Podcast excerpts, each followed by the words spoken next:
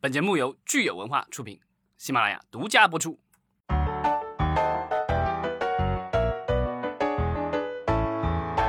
欢迎大家收听新一期的影视观察，我是老张。Hello，大家好，我是石溪。上一周呢，其实我们有聊了电影在历史上啊有各种各样的版本。柏林天空下啊，他也是我们的粉丝，他留言说他买的这个碟里面呢有很多有这个评论的音轨，然后有这个演员评论，还有导演或者制片人的评论，但是呢加字幕的并不多。他自己个人觉得最经典的是《终结者二》的导演音轨哈，就是他评论的非常的仔细，就像外科手术一样，把整个电影呢剖析了一遍。嗯，这种就是评论音轨的话，在碟时代的话，其实是很多的。那现在越来越少了。当年我记得就是这种买碟啊，或者租碟，然后看那个就是电影，经常经常要看两遍，对吧？一边是这个原片，另外一遍在看那个评论的音轨。那这个评论音轨的话，就是有一些可能会像这个就是柏林天空下说的那样，就导演讲的非常的这个仔细。当然还有一些就是比较这个放松的。我曾经好像这个看过的有一个，甚至那个导演就就是明摆了就说我现在有有点醉，对吧？有有微醺状态，对。然后呢，就是这个在醉意下给你讲一讲这电影是怎么拍出来的。哦，这挺有意思的。我倒是觉得，如果让我选的话，可能导演就一板一眼的讲的特别严肃的哈，我宁可去选这个导演可能更 lay back 一点儿。就是，然后再呃开个玩笑那种啊，可能也挺有意思的。对，那还有一些是导演跟演员、其他的主创一起聊，那甚至还可以聊一些就当时拍摄时候的可能一些趣事啊或什么的，这些反正都是我觉得就是一般的，就是真的是影迷才会有兴趣去这么看。那一般的普通观众可能不会关心说导演当时为什么选了这件衣服穿在这个演员身上。嗯，我们这个听友朋友哈，柏林天空下，我相信他也是一位影迷哈。对，呃，名字柏林天空下也让我想到了这个 Wim Wenders。的一部电影叫《柏林苍穹下》哈，也是文艺片，所以我不知道是不是这个他的这个名字正好跟这个文艺电影是有关的哈。然后也希望你给我们继续留言。对，现其实这种买碟，我就记得当年的有一些奸商，因为这个就是如果加了评论音轨啊，加了这些什么删减片段，加了各种乱七八糟的附加的东西以后，这个碟的容量其实比较大。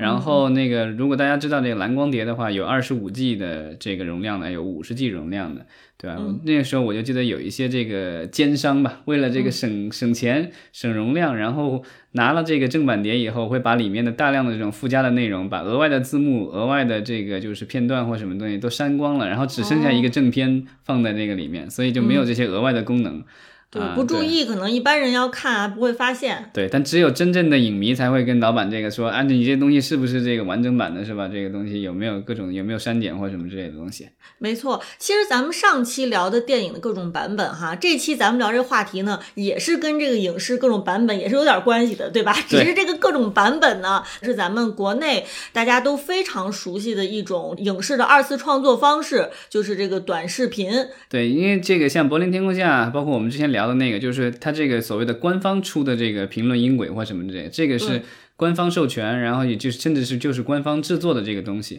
所以呢，它肯定是这个版权是没有问题的。没错。但我们现在出现的很多，如果大家经常啊、呃、刷 B 站或者是刷这个抖音啊这些短视频、快手什么的，经常会看到有一些这个、嗯、呃很经常是这种专业的公众号，然后呢他们会搬运来大量的这个。就是有些是可能是老的电影、老的电视剧，或者有一些是现在新进出的一些东西，然后他们会给你进行很详细的这个讲解和评论啊。有时候是可能是单一的一个电影或者剧，有时候可能会是几个之间互相去比较，对吧？但这样的话，就是有一些可能比较短，几分钟，但我见过有长的，有十几分钟，甚至有分成切成了上中下或者一二三四五好几段的这个。基本上一个电影基本上把它讲的就是事无巨细，只有那些他们觉得可能没有那么有趣的片段被剪掉了。就是这个一个电影或者一个电视剧的精华，大部分都已经体现在这个视频里了。对，就是我们现在说的这个所谓的短视频哈，其实短视频的对原片的这个再创作呢，是这个中美都有哈。就是说，我们看到油管上也有大量的这样的创作。那我们当然国内现在聚集在抖音、快手、B 站、微博上的也有大量这样的作品。但是我们说，其实国内这样的再创作呢，它其实跟美国其实从内容本身以及从法律环境、创作环境都是有很多的不同的。那我们今天之所以聊这个呢，也也是源于说，呃，最新的最近的一个受到大家广泛关注的一个新闻，就是中国的三大长视频平台优爱腾以及七十多家影视公司行业协会等机构发布了联合声明，然后呢，用很强势的语言去呼吁短视频平台和公众号生产运营者尊重原创、保护版权。这个声明一出来啊，可以说一时激起千层浪。这个大家好像各界呢都在对这个新闻做了回应。嗯，对，这个就是呃，现在的各种呃短视频的平台上，还有这个 B 站上的话，其实我们有很多所谓的这个叫 UP 主也好，或者叫这个 UG UGC 的创作者什么的都无所谓。是。那他们其实是因为现在剪辑。很方便了，都是数字剪辑，在电脑上、手机上都能完成。是的。那现在的话，就是有大量的这样的公众号在做这个所谓的啊搬运和二次创作的工作。那这个之前其实网络上也有一些呃相应的讨论，就是说，其实类似这样的公众号的话，已经成为了一条这个所谓的灰产，对吧？嗯，灰色产业。对，然后啊，已经有一些公众号是靠着这样的一门生意，它是挣着钱了。是的，就是月收入哈，可能都是六位数哈这样的，所以让很多人可能也是大吃一惊吧。呃，但是我觉得这个事情其实非常有意思呢，就在于说，呃，为什么是？今年的这个四月份，就是最近忽然间出了这么一个很强势的联合声明，因为我们知道，其实短视频创作也好呢，它也不是说今年突然兴起来的哈，它其实也是慢慢慢慢有一个历史发展的这样的一个进程。那为什么一下是到现在突然是出现了一个这个联合声明？呃，我觉得这个时间点还是非常有意思的，我们可以来探讨一下。对，在这个声明里，他提到了是因为四月二十六号是世界知识产权日，然后另外。今年的六月一日，我们国家修订过的著作权法会生效。是的，对这个里面的话，会有一些新的规定，待会儿咱们可以聊啊。另外的话，我觉得他们这个时机的话，应该也算是比较恰当吧。因为这两年的话，其实之前我们在节目里也聊了很多次了，短视频平台以及 B 站这样的平台兴起，其实对优爱腾这样的传统的长视频平台形成了一定的挑战。那我觉得可能。这个时机的话，可能是一个权力的一个平衡的时候了。嗯，所以它既有法律层面，就是说我们有一我们说有一个大背景哈，就是。著作权法的修订版在六月份呢就马上生效了。当然，老张刚才我觉得说的这个也是非常重要的一点，就是我们可以看一下现在整体的这个宏观的这个商业环境，我们就会发现，每到一些新的这个呃平台出现的时候啊，好像都会有这么一轮，就是旧有的这个既得利益的群体对于新出现的新来者这样的一个比较强势的一种抗击哈或反抗。对，因为我觉得就是呃科这个。IT 行业、科技行业，它通常都是呃怎么说，实践先行，然后那个所谓的监管啊，相应的一些调整的话是是迟来的，就有一定的后置性。那之前其实咱们呃看这个优爱腾这些平台出现的时候，当年优酷土豆啊什么乱七八糟，其实在早期的时候也是做了大量的搬运工作，他们也是有原罪的。对，但那时候的搬运工作就比较简单粗暴了，直接就是把这个影视作品完整的就放上去了，对吧？或者是切成就比如说。上中下或者是一二三四五六七八片段，然后但是都是完整的，对吧？那时候的话，大家追剧干嘛什么的，都是依赖在这些平台上啊，就是免费的观看。那他们这些网站的话，当时也是受到了不少的诟病，然后也是有不少的官司。当时的一些电视台，包括国外的一些电影公司什么的，也都告过他们。最后呢，这些公司都走进了这个资本化，对吧？也上市了，然后修成正果，最后也是洗白了。然后呢，都掏出了真金白银，向版权方购买了版权。嗯啊，于是就形成了今天的这个，就是我们的长视频的这个格局。那但是短视频平台的话，我觉得就是这几年才新兴的产物，对吧？像那个快手的话，可能出现时间早一点，呃，一四年、一五年吧，是吧？然后那个就是呃，抖音的话是一六年上线的，然后一直到一八年。一八年才这个开始允许上传十五分钟以上的这种稍微长一点的视频，对吧？对，一八年左右，其实我我觉得比较火的是 B 站。那其实，在一八年的时候呢，广电总局那个时候也发布过就是规范网络视听节目传播秩序的这个通知哈。但我觉得当时广电总局的发布呢，其实比较多的是针对微博和 B 站，因为那个时候老张你刚才说的就是抖音，它虽然说已经上线了，但是还没成气候。它不像就是我们说，呃，现在啊这两年可能能抖音一下成了这个风靡全球的这样的一个应用，所以我觉得这个呃，二零二一年再去发声明。当然，说就其实对于这个抖音来说，我觉得是一个是有比较有针对性的，你觉得呢？对，其实同样是字节旗下的这个应用 APP，你如果看那个抖音。和这个就是 TikTok 的话，你会发现这个就是那些搞笑的呀，各种唱歌跳舞的什么的，乱七八糟的模仿的这些，我觉得都很类似。然后生活小技能什么的这些知识类的东西都很类似。但是我觉得你如果比较的话，你会发现就是抖音上有大量的就是我们提到的这些所谓的二次创作的这些。呃，公众号，然后再发布各种各样的对视频的、对已有的这个电视节目或者电影的进行剪辑、评论或什么，在这个 TikTok 上几乎我觉得是见不到的。反正我刷过一阵 TikTok，我没怎么见到这样的内容。这个我觉得可能也是因为这个双方就是内我咱们国内和国外市场的这个所谓的版权运营的这个就是法律法规不大一样的这个造成的一个现象。呃，我觉得可以先来说一说，就是呃，像美国以这个油管为代表的这种呃平台，他们到底面面对的是一个什么样的一个著作权的一个法律环境？我们可以简单跟大家来说一下。对，油管是话是在二零零五年上线的吧？然后之前我我有听过一个关于油管人的节目，它下面最早火的一个专业的视频其实是这个美国的，就是周六夜夜场秀，它的有一个这个视频。然后当时就是呃是这个当时这个节目里的一个演员的一个弟弟还是什么的，他是一个 IT 爱好者，然后他就把这个视频上传到了这个 YouTube 上，然后那个视频就火了，好像可能当时有几百万的点击量或什么，那就你几十万还几百万嘛，当时已经很了不起了，因为网站刚上上线没多久。那这不是本身也是这个算是盗版和侵权吗？对，但是但是呢，这个因为是这个演员的这个家属上传的，他其实当时就跟 NBC 打过招呼了。所以呢，当时 NBC 是允许了这个事情，哦，所以这个事儿就这个算是一个，我觉得可能也是呃，就是这种网络视频平台可能第一次得到这个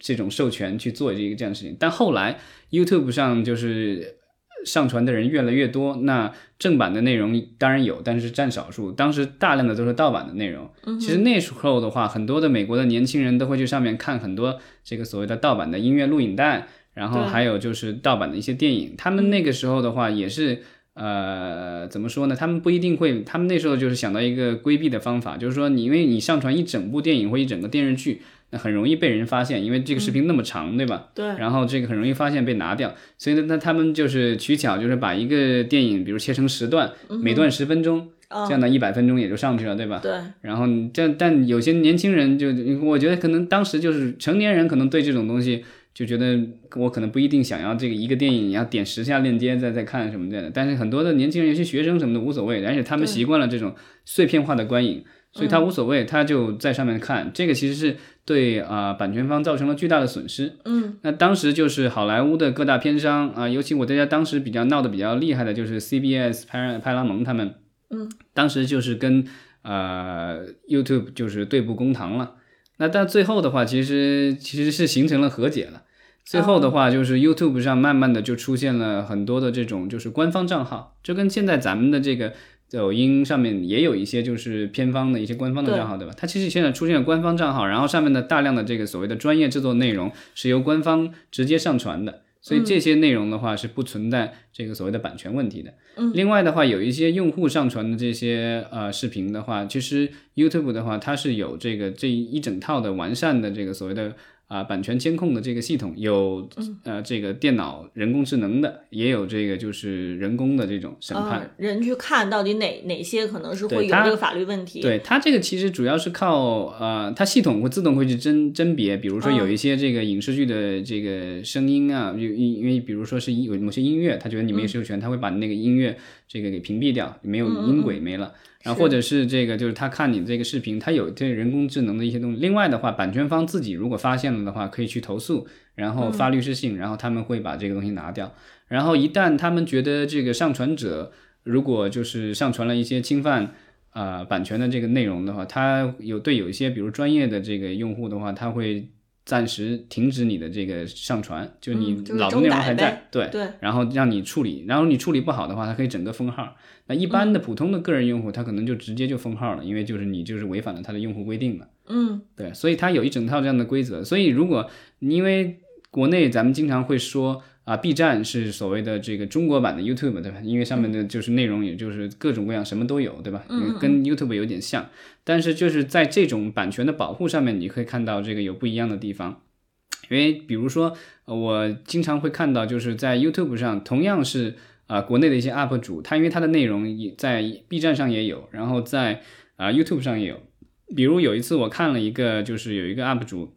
他主要是分享各种海外的这个就是媒体播放器，然后它在演示的时候呢，它需要用到一个电视，对吧？他在演示这个遥控怎么用，然后里面怎么操作。它里面点开了一个这个视频。然后呢，它就它其实就特别在那个 YouTube 版本的视频里说明了，就是因为这个版权的原因，它只能马赛克。哦，对。然后，但是在 B 站的那个版本里面的话，它可以，因为 B 站没有这样相应的这个监管机制，它其实出现了这个对方有版权的，比如说变形金刚或什么的那个电影的片段在里面。嗯，就 B 站并不会有任何的这个就是措施。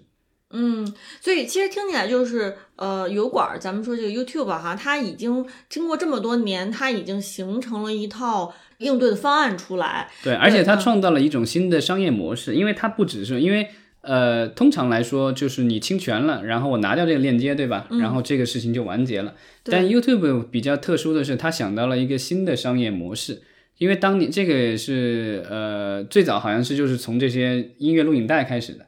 因为当年就是有有这个就是几大唱片公司，就是他们的这个唱片销量都下降了嘛，因为进入数字化时代，年轻人很多人下载 MP3。然后甚至后来，他们发现很多年轻人也就不买歌了，然后都也也也不去下载盗版的，就在 YouTube 上看那个音乐录影带。但那个当年那个音乐录影带的商业模式，其实是在 MTV 这样的电视台里播，播了以后它都免费的。然后呢，希望你是去买它的 CD。对对。但后来 CD 卖不动了，那这个东西就是很多年轻人就直接在网上看这个这个音乐录影带，也不买你的这个 MP3 什么的都不买了。这个就让这个很火很恼火。然后就是他们就跟这个 YouTube 去谈。最后弹出来一个，其实就是我觉得是一个双赢的结果，就是说，呃，比如说这个录影音乐录影带在这儿，嗯，然后呢，它因为 YouTube 如果大家用过的话，知道它会在这个印前什么的，或者在中间你比较长的视频，它会在中间也有时也会插广告，所以呢，就是呃，只要版权方同意，YouTube 可以保持这个链接继续在，就是这个这个音乐录影带继续在，嗯，但是呢，它在一切产生的广告收入。啊，但它都会跟这个就是版权方去分成，分哦，对你只要同意了就行。另外的话，比如说有一些用户啊，他自己拍了一个家庭录影带，比如当年特别火的有一个，就是当年有一年是零八年还是零九年，YouTube 上最火的一个视频，其实就是一对年轻夫妇结婚，然后就是在一个我忘了是哪首歌了，然后就一个一首流行歌，然后他们俩这个走那个就是在教堂里走，然后大家全部所有的嘉宾和这个就是呃夫妻俩就是都在跳舞。嗯，那个视频当年是就是好像是那一年 YouTube 上播放最多的一个视频，但当他用的那个音乐是没有经过授权的。那最后版权方跟 YouTube 达成的，因为这个确实太火了。对。然后呢，这版权方后来就跟 YouTube 达成了一个协议，就是这个视频下面底下是有一个这个音乐购买这个正版的这个音乐的一个链接。然后呢，这个就是呃这样的话，就是那些。喜欢这个视频的这些用户有可能还会对喜欢这歌，那可能会去买这个歌，那这个就是原版权方还是能挣到钱，这样子等于是给原版权的这个歌算是打了一个广告。没错，所以他这种和原版权方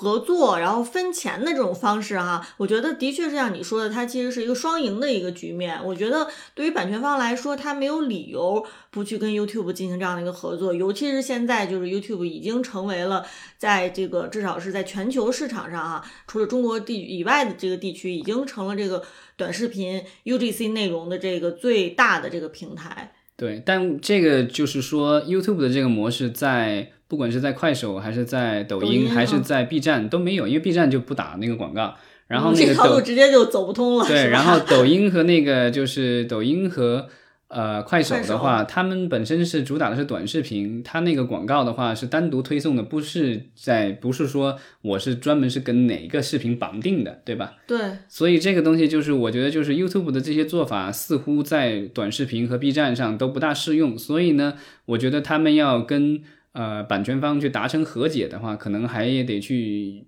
原创性的想出一些新的解决办法。嗯，没错，而且除了你刚才说的，就是抖音、快手，他们本身这个广告模式跟 YouTube 不一样之外呢，呃，尤其现在抖音它自己也涉足了这个长视频的领域，对吧？我们之前其实也特别聊过，像呃，西瓜视频，对对对，头条系的是西瓜视频又在呃宣传自己的这个中长视频这样的概念，那这些东西呢，其实很直接的就是去呃瓜分了优爱腾的这个利益。对，我觉得这个就是谈来谈去，其实都是一个利益的问题嘛。对，它就是不光是法律层面的问题，它其实也是有这个商业层面的这个利益分配的问题。对，因为就是呃，我们的这些长视频的网站，他们的主要的产品就是他们的这些。呃，电影或者电视剧或者综艺节目这些东西，它有些可能是花钱买来的，有些可能是自己花钱制作的。嗯，这个东西人家都是花了真金白银，而且这个代价是越来越高，对吧？以前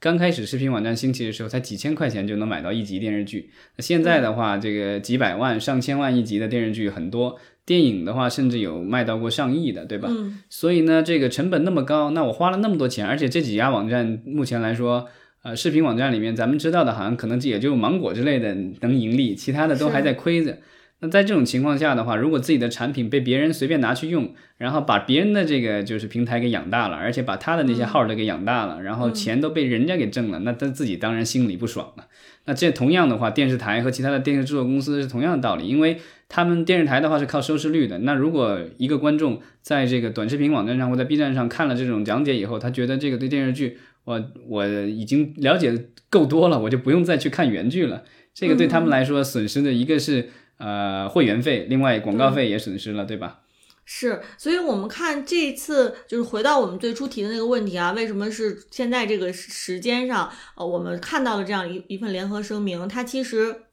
呃，可以说就是我们目前这个商业已经发展到现在的这个地步了，那它必然要出现就是法律法规，呃，必然是要跟上的。那我觉得，呃，其实我们说这个呃侵权这样的行为哈违法，我们要抵制呢，这个是没有错。但是我觉得这次我们国内的这个新闻出来呢，大家可能还把它呃从另外一个层面去进行了解读，就是说这样的联合声明和最新的这个著作法的生效哈，它。各个层面、各个角度去联合围攻短视频的这个创作，那其实对于我们短视频的这个二次创作的作者来说，以及这个。行业来说，其实是一个毁灭性的打击。那就是大家也会在想说，从这个我们二次呃二次创作这个层面上，呃，是不是有更好的方法，能够既这个去保证原作者的这个著作权，这个他们的利益哈，同时呢又不去这样毁灭性的打击我们这个新兴的这个创作者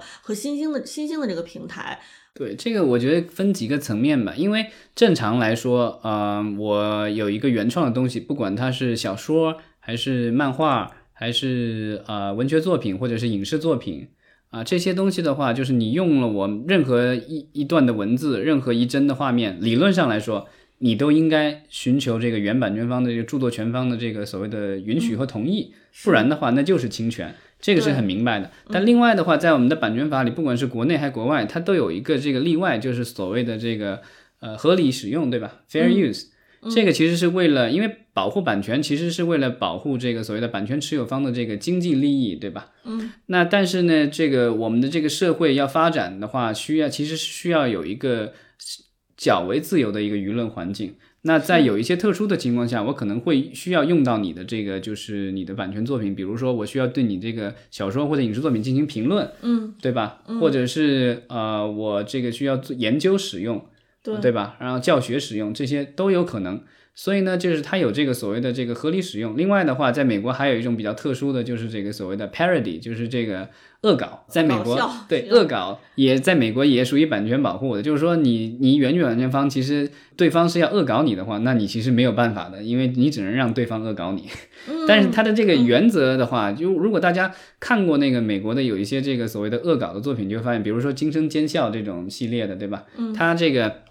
它有惊声。因为原来的那个恐怖片叫《惊声尖叫》，然后呢，他们做了一系列的这个搞笑恶搞的这个，就惊声尖笑。对，然后里面其实除了这个这个恐怖片以外，还有其他的一些这个恶搞的元素，就各种影片。然后它其实都是可能有类似的场景、类似的服装、类似的台词，但是它是恶搞的。对吧？就是搞笑的。那这种的话，在美国的这个版权法下的话，它是不侵权的，而且它这个，但它的这个呃。判断标准其实挺 非常的这个可笑了，因为他的判断标准就是你这玩意儿搞不搞笑。就比如说你，这你必须是恶搞的，你不能很严肃的去复制人家东西。比如说这个有一个这个有一个场景，对吧？人家是在很严肃讲话，原片里面是很严肃讲话什么，那你重新再造了一个这个场景，有不同的演员，然后讲了类似的台词，但最后落点你必须是恶搞的，必须搞笑的，不好笑那就是抄袭。你要搞笑的话，那那那东西就是恶搞。对，那如果你说到美国对这个恶搞的这个，它可以特赦哈，那我想到其实我们很多国内的这个影视的 UP 主，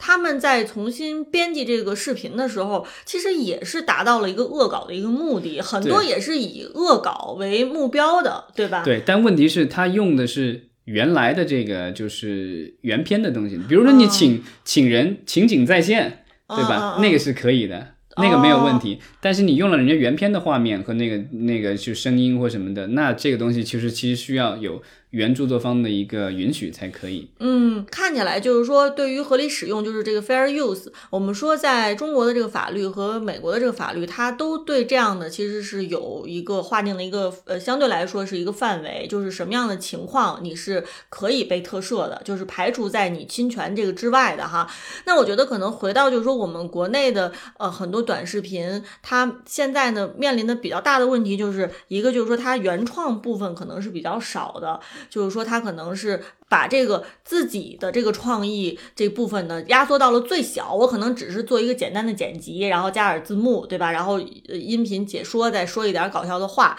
呃，那这个其实原创性本身是比较低的，它大多数百分之九十的部分呢还是用到了这个原片儿里面的素材哈。那这对于原片来说，的确是可能是不够公平。另外一个很大的问题呢，就是说我们看现在的很多这种短视频，它对于原片来说，的确是有很强。的替代性就是很多人看了这个短视频之后，可能反而对原视频就没有那么大的兴趣了。对，因为就是所有的精彩的亮点都已经看光了，你已经没有什么可看的了。对，但是你可能如果我们对于路人来说，你可能说啊，那如果说我看了短视频，比如说十五分钟的时间，我就能得到就是我去看你一个呃四十分钟的剧同样的乐趣，那就说明你这四十分钟剧的确拍的不够好嘛，拍的太水了，是不是？对，这个其实也是现在国产影视剧的另外一个问题，就是其剧情太水，然后别人其实一浓缩的话，你这都都没有必要再看原片了。对，所以其实就是说，我觉得我们看这次的这个是呃新闻呢，它不光是法律层面、商业层面，它以及就是对于我们这个内容创作者来说，其实是有一些新的思考。就是说，如果是一个二次创作者，你怎么样能够提高你的这个二次创作作品的原创性？剧或者电影的这个内容工作者来。说你怎么样也的确是能够提高你这个内容本身的这个精彩程度，而不是让这个广大人民群众认为说啊，我最后还不如花十分钟到这个抖音上去看一个介绍，也比我掏钱去电影院看你一部整个的这个电影要值。这这种感觉，对吧？因为其实比如说，我觉得啊，比如说那个要降低它的所谓的替代性的话，其实有一个方案可以用，就比如说。呃，我这有一个公众号，然后我评论了某一部片子或者某一个剧，但底下可能就有链接去优，不管是西瓜本身也好，还是因为西瓜本身现在已经有很多视频是这样通过这样的推广方式在这个上推广，因为这是它本身自有的。但是我觉得，如果他要这个避嫌的话，就是说不能不要被优爱腾给这个告的话，那他就是其他的网站的这个，比如说这个东西是优酷独家的，那你就得给出优酷的链接，能够让这个就能够引流去优酷。那这样的话，我觉得可能优酷也就没什么好说的，因为确实是有人看了这个短视频以后，我可以看到明确的数据啊，有带来给我带来多少收入、多少流量，对吧？这个我可以容忍，对吧？这个东西其实都是一个这个利益分。我们之前老说的这个分赃不均，对吧？你这个分赃的话，你能够达达到公平合理的话，我觉得一般来说，视频平台还是可以容忍一定程度的这个二次创作的。因为这个毕竟，因为你完全把这个堵死了，我觉得可能也不是对视频平台最好的一个呃解决方式。但是呢，呃，我觉得就因为目前的这些视频平台都是怎么说，各有各的后台吧，然后大家之间都有一些。大大小小的这个可能在大的公司层面上的一些利益冲突，甚至有一些可能是水火不容的，比如说阿里系和腾讯系的，对吧？基本上就水火不容。那我们知道，就是这个抖音什么之类的，好像跟阿里系可能关系可能稍微好一点，但是跟这个，但跟这个所谓的腾讯系其实也有千丝万缕的关系，对吧？因为比如说腾讯音乐跟抖音也有合作，因为在音乐上版权上面的话，其实腾讯音乐是在国内最大的一家，所以这个就是我觉得可能在这几家之间，将来也许能找到一个平衡吧。这样的话，可以让这种所谓的侵权的这个行为。呃，慢慢的这个就是变得合理化，就是说，这可能还是会，我觉得完全禁绝侵权是不可能的，对，就好像在国内打了多少年盗版了，对吧？嗯。但是之所以现在我们的这些版权方都还是能够享受到它的这些所谓的这些权益的话，是因为这个市场。呃，在一个调整当中，然后通过资本市场，通过监管的各种影响，然后可以确保这保证一定的利益。我觉得你要把百分之百的利益都挣回来是不可能的，没有人可以做到百分之百，因为你不能就就是就算造东西的那些人还有假冒伪劣商品，对吧？嗯。然后这个那样你这个这个 IP 的话，肯定是有盗版的存在的，这个是不可禁绝的。但是我觉得你在一定程度上的话，能保证你的这个一定程度以上的这个收益，我觉得就就已经可以了。没错，其实我觉得现在对于很多这个短视频的创作者者来说，他们觉得这个事情发展到现在哈，可能会觉得有点心理不平衡的原因，是因为我们说著作权法它本身其实是民不举官不究这样的一种这这这种实践形式，对吧？就是如果你侵犯了我的著作权，其实我如果不去告你的话，是没有这个人是会主动去追究你的责任的。对，那所以呢，像现在这个联合声明一出来呢，它就变成说这些大大们。自己出来说，你们这些所有的行为，我是都是要这个去去把你告上法庭的，这些都是不允许的。那可能这样就是说打死一片的方式呢，让大家觉得就是好像是过于强势了哈，就是一下就是没有给人留任何一个活口或活路。呃，所以就好像我们现在听起来，嗯，你如果是作为一个稍稍稍微小一点的这个独立的这个公众号呢，或者个人呢，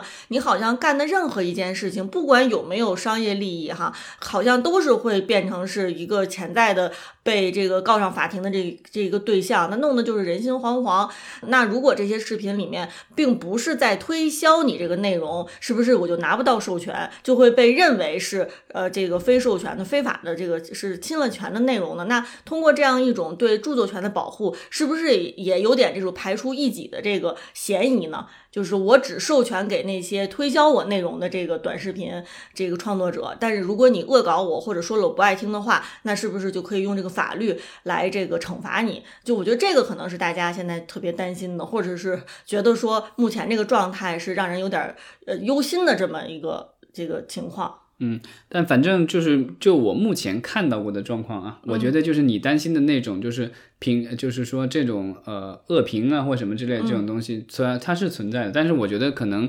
呃就是版权方可能更担心的是那种替代性比较强的，就是把我这片子大部分内容都已经就是原封不动，或者是这个就是经过比较少的剪辑，就就都已经放出来了。嗯，这个其实是可能是伤害性最大的。对，那这些我觉得之所以现在。呃，就是要把这个事情提到议程上，是因为很多人其实就是我们说的这个在灰产上靠着这个已经挣了钱了，那这个就很不应该了，对吧？你免费拿我东西用这一回事儿，拿用完了以后，你居然还挣钱了，这个钱本来就应该属于我的，对吧？是是。对啊，这个我觉得就是因为现在的公众号，其实之所以很多公众号能做大的话，并不是因为这个，我觉得就是创作者一方，创作者这一方。呃，很比较就是有创作力，这是一方面。另外一个方面的话，是现在有我们知道有很多这个所谓的 MCN 公司的运营，对吧？这个是各种炒作、买流量什么的各种操作，其实都有。所以呢，就是在这些公众号背后，其实是一系列的运营公司。那我觉得，呃，类似于这样的一个声明，其实更针对的是这些运营公司，因为他们其实是拿着别人的这个呃内容，然后这个免费在给自己挣钱。是的，是的，所以其实如果是个体的这个创作，对视频进行二次创作的这些呃 UP 主呢，嗯，可能现在呢就是也不需要那么担心。对你如果只是完全用爱发电的话，我觉得就是呃版权方来找你，然后告你或什么的，这个概率很小。就好像当年那个什么，我们聊的那个什么胡歌弄那个一个馒头的血案，那就是我觉得就是凤毛麟角吧。就当年这个视频真的是太火了，所以陈凯歌导演才会想到说，而且我觉得他怎么说呢？用今天不管是今天还是过去的标准来看，他确实侵权了，因为他用了原片的大量的这个画面。和声音，对吧？是的，这个东西就是你不管放在哪儿，它其实都是一个侵权的行为。那假如当年胡歌就是属于呃资源多一点，对吧？就请了其他的演员，然后穿上类似的道具服装，然后重新演一遍，然后一搞笑版本的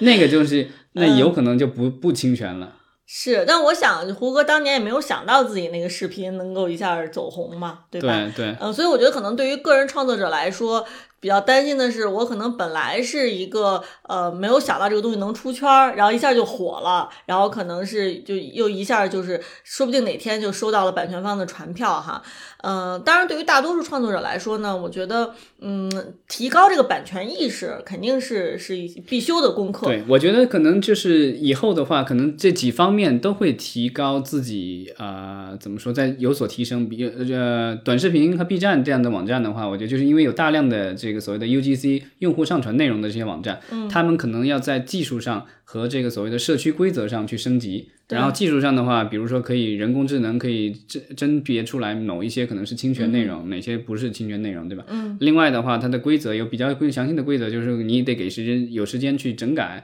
或者是有什么的规则，就是我就永久封号了或怎么样，对吧？有这些规则。另外的话，就是我这些用户的话。可能这些有有上传视频的这些用户的话，他们可能也要有更多的自律。另外的话，我觉得就是我们的这些版权方的话，可能也要采取更合理的这个所谓的版权保护的措施吧，就是别这个激起众怒了。我觉得，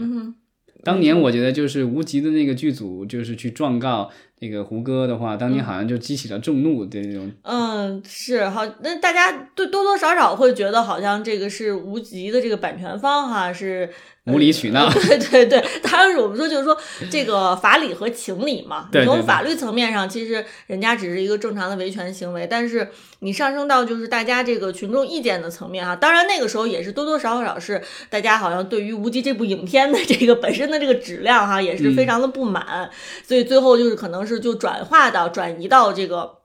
无极状告呃这个胡歌的这件事情上啊，就是他这他其实还是也的确是有一个民众的情绪在里面，所以我觉得像我们这一件事情呢，它涉及到的层面，它不仅有这个呃法律层面、商业层面，还有咱们说的这个舆论舆论层面上，就是。大家呃，民众认为这个事情怎么样是更公平、更合理的这这个层面，所以看起来还是非常有意思的。我觉得我们也可以继续关注这个事情的后续发展。呃，因为包括说之后到底我们在呃网络平台上能看到什么样的这个短视频内容哈，能看到什么样的对于影视作品的评论，这个其实是非常直观的。对吧？我觉得我们一会儿录完节目就可以 打开这个呃抖音再看一看。当然，打开老张的抖音啊，因为我是从来不刷抖音的。老张是 抖音的重度爱好者，我们可以看看这个老张之前关注的那些 UP 主号到现在在传什么样的内容啊？我觉得可能这个短期内可能啊不大会有什么大的变化，但是我觉得。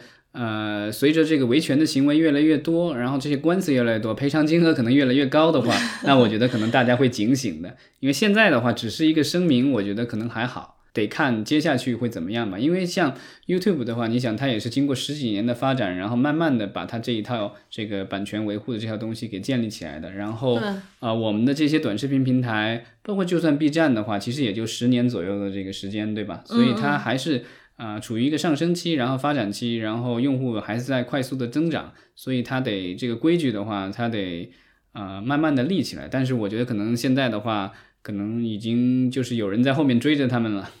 对，反正我觉得我们如果听友里面有这个古阿莫的这个粉丝哈，可以评论一下，因为我们看现在这个古阿莫的视频基本上也是啊很多都下线了。对他可能是这种这种几分钟看完某片的这种评论的这个最早被下线的这个啊，他好像是因为他是在呃咱们台湾的嘛，对吧？所以他是在台湾地区的话，应该是在法院上被告了，然后应该是败诉了。那他那个确实，我觉得。怎么说呢？他的那个特点，如果大家没看过古阿莫的那个视频，我可以讲一下是什么。基本上他就是一口气不断几分钟，然后给你讲完整部电影的情节。嗯，对。然后呢，这是它的一个特色，就是不断，然后就一口气讲，叭叭叭叭叭叭，里面可能稍微带一点吐槽，但基本上是把剧情给讲了。整部电影的剧情基本上只要主干剧情都讲清楚了。那这样的话，就是片方的话，其实有一些片方，尤其是有一些还没有上映的影片，就会特别火，因为。我们知道，就是像这种院线电影什么之类的，其实，在不同的国家和地区之间，它是有时间差的。比如这个片子可能在北美已经上映了，对吧？甚至连碟都可能已经出了，但是可能比如说咱们国家或者其他地方它还没上映呢，那他这个就是去做这个就是评论，然后把剧情都讲的一一清二楚，从头到尾，对吧？嗯嗯。然后这个的话，就是到时候会肯定会影响这个片子在呃院线上映的这个效果。那如果是剧的话，同样这个上电视台或上网站，你也会影响人家的这个收益，对吧？这东西还没出来呢。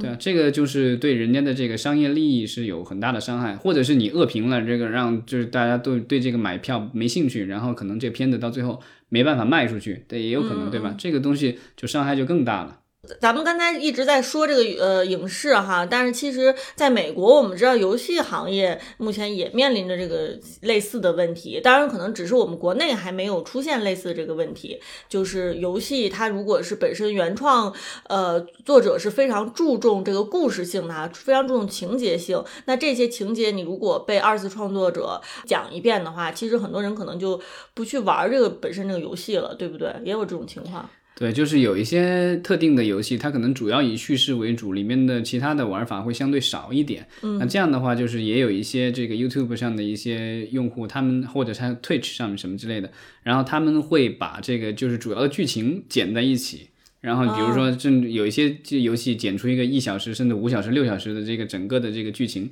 在一起，那就是有一些因为这些游戏通常比较贵嘛，一般的一个美国的主机上的游戏大概五六十美元。那有一些用户就可能轻度用户吧，他可能觉得这个我不一定说一定要玩这个游戏，我只是想看一下这个东西剧情是什么，然后他可能就看那个完全就是依赖于 YouTube 之类的这样的视频网站，把这剧情看了，他就不玩游戏了，那这个游戏不好卖了，对吧？其实理论上来说，啊，不管是这个我们刚才其实讲的这个影视文学作品什么之类的，其实游戏的话，游戏公司对这个画面其实也有版权的。所以就是你不能够随随便便拿人家的这个游戏画面去做这种。当然，游戏比较特殊的是，它强调的是互动性，所以我们经常看到的是有很多人去做游戏直播，然后做一些其他的一些游戏视频或什么之类的。然后这种一般情况下，游戏公司不大会去干涉，因为这种东西就是看的人看了以后，一般他会去还会去玩那个游戏。它这个替代性就是比较弱。对它这替代性没有没有，因为不像影视作品，你影视作品，比如说你这个整个游整个电影从头到尾你都在网上免费放了，那人家就不用花钱去买了。但是这个游戏的话，你把你看着人家从头到尾把游戏玩了一遍，那你你你这个为了体验的话，你可能还是会再去玩，花钱什么的，这个没有那么大的影响。但是保不齐将来，我觉得可能这在这方面，游戏公司可能也会。呃，有一些就是保护的措施吧，因为确实就是现在的这个就是网络上的这个游戏视频真的是越来越长了。就是随着这个事情的发展哈，有可能它会蔓延到这个游戏行业，这都是说不定的。嗯，所以我们就拭目以待吧。嗯，好，就是大家如果对这个事情有自己的看法，也欢迎呃在我们的这个留言区呃积极留言。好，谢谢大家，我们下次再见。好，谢谢。